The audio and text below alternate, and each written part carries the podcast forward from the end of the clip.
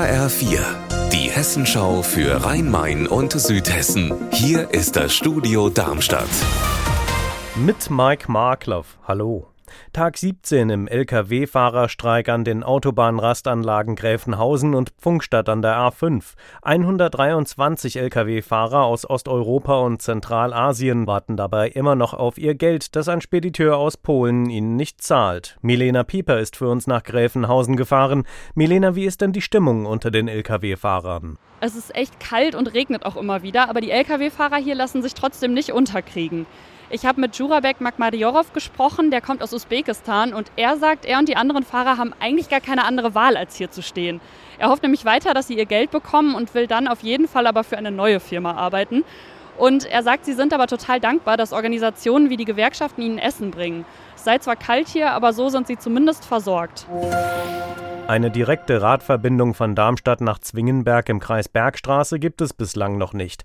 Die Verkehrsbehörde Hessen Mobil hat dazu aber heute eine Machbarkeitsstudie vorgestellt. HR-Reporter Raphael Stübig. Mit welchem Ergebnis? Vier mögliche Varianten sind untersucht worden und bei allen ist der Nutzen höher als die voraussichtlichen Investitionskosten, wobei Variante 4 am besten abschneidet und zwar wäre das ein Trassenverlauf von Darmstadt-Eberstadt entlang der Bundesstraße 3 bis zum Ortseingang Bickenbach und dann eine Ortsumfahrung über einen Wirtschaftsweg wieder zurück auf die B3 und dann weiter nach Zwingenberg. Für diese Variante hat Hessen Mobil vom Land jetzt auch den Planungsauftrag bekommen. Hier geht es ja um eine Raddirektverbindung, nicht um einen Radschnellweg Radweg, wie er momentan zwischen Darmstadt und Frankfurt gebaut wird. Was ist denn da der Unterschied?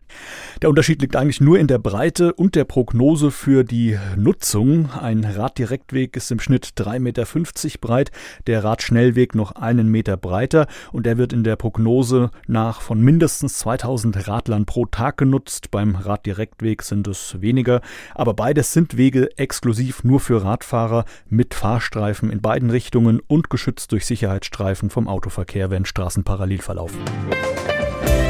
Unser Wetter in Rhein-Main und Südhessen. Dichte Wolken und gelegentlich Schauer, so richtig schön wird es heute nicht. Die Werte bewegen sich aktuell um 13 Grad in Neuansbach-Westerfeld im Hochtaunuskreis. Ihr Wetter und alles, was bei Ihnen passiert, zuverlässig in der Hessenschau für Ihre Region und auf hessenschau.de.